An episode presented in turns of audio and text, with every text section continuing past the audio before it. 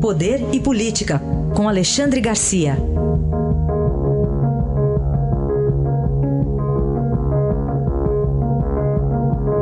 Alexandre, bom dia. Bom dia, Raíssen. Bem, já na expectativa, daqui a pouco está prevista a abertura da sessão às 9 horas da Câmara, que vai decidir aí a questão da denúncia contra o presidente Temer.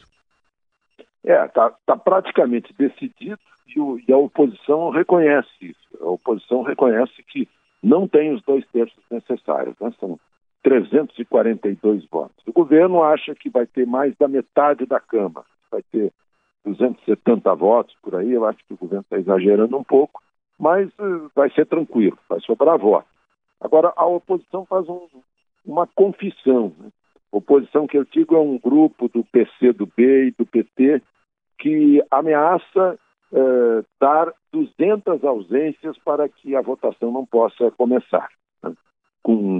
Para ter quórum é, qualificado para votar seriam 342, dois, ter, dois terços presentes. O objetivo, segundo eles, da oposição, é desgastar o governo, né? evitar a votação, não vota hoje, vota amanhã, vota, não, não vota amanhã, vota depois da manhã, isso é para desgastar o governo. Estão esquecendo do país. Né? Tá, o, o país está esperando que decida isso para começar a agenda econômica, reforma da Previdência é, esquecem do país, confessam que vão perder, que não tem jeito, mas é, desgastar o governo é também, nesse caso, é, desgastar o, o, o país, a economia.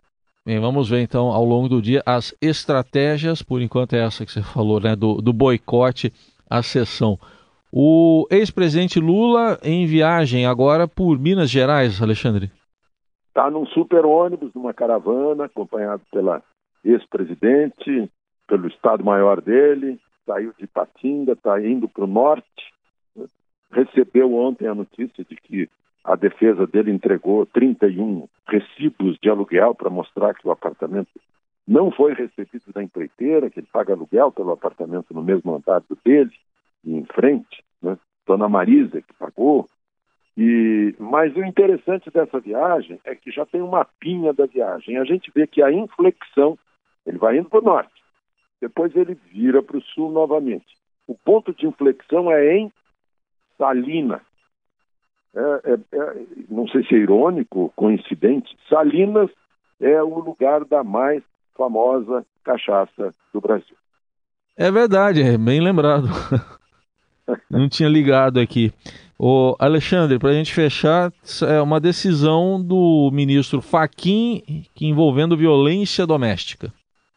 Pois é, violência doméstica que teria sido praticada por um senador, o, senador Lavia Martins, representante do Rio Grande do Sul. É, tanto a Polícia Federal, que fez o inquérito, quanto a Procuradoria da República recomendaram arquivamento por falta de provas e falta de indícios. Né? A mulher dele queixou-se à Polícia Civil de Brasília de que havia sido agredida em, agredida em casa pelo senador.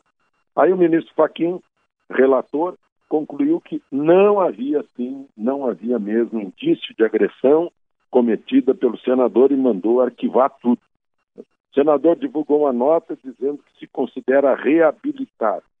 Eu, eu não considero. Eu acho que quando jogaram a notícia no ventilador, ele foi julgado e condenado. E, e agora, depois do devido processo legal no Estado de Direito, viram que a justiça chegou a essa conclusão, a polícia também, a acusação também. Não, há provas nem indícios de que houve violência doméstica. Agora eu pergunto: depois de ter sido julgado e condenado, jogando a notícia no ventilador, quem vai compensar o dano do senador? Só para citar um, um, exemplo de que uh, não pode haver muita pressa nessas questões em que está em jogo uh, uh, moral, né? O dano moral aí eu acho que não tem como compensar. Só queria deixar isso registrado para a gente pensar a respeito. Importante essa reflexão e aí está Alexandre Garcia que volta amanhã ao Jornal Eldorado. Obrigado, até amanhã. Até amanhã.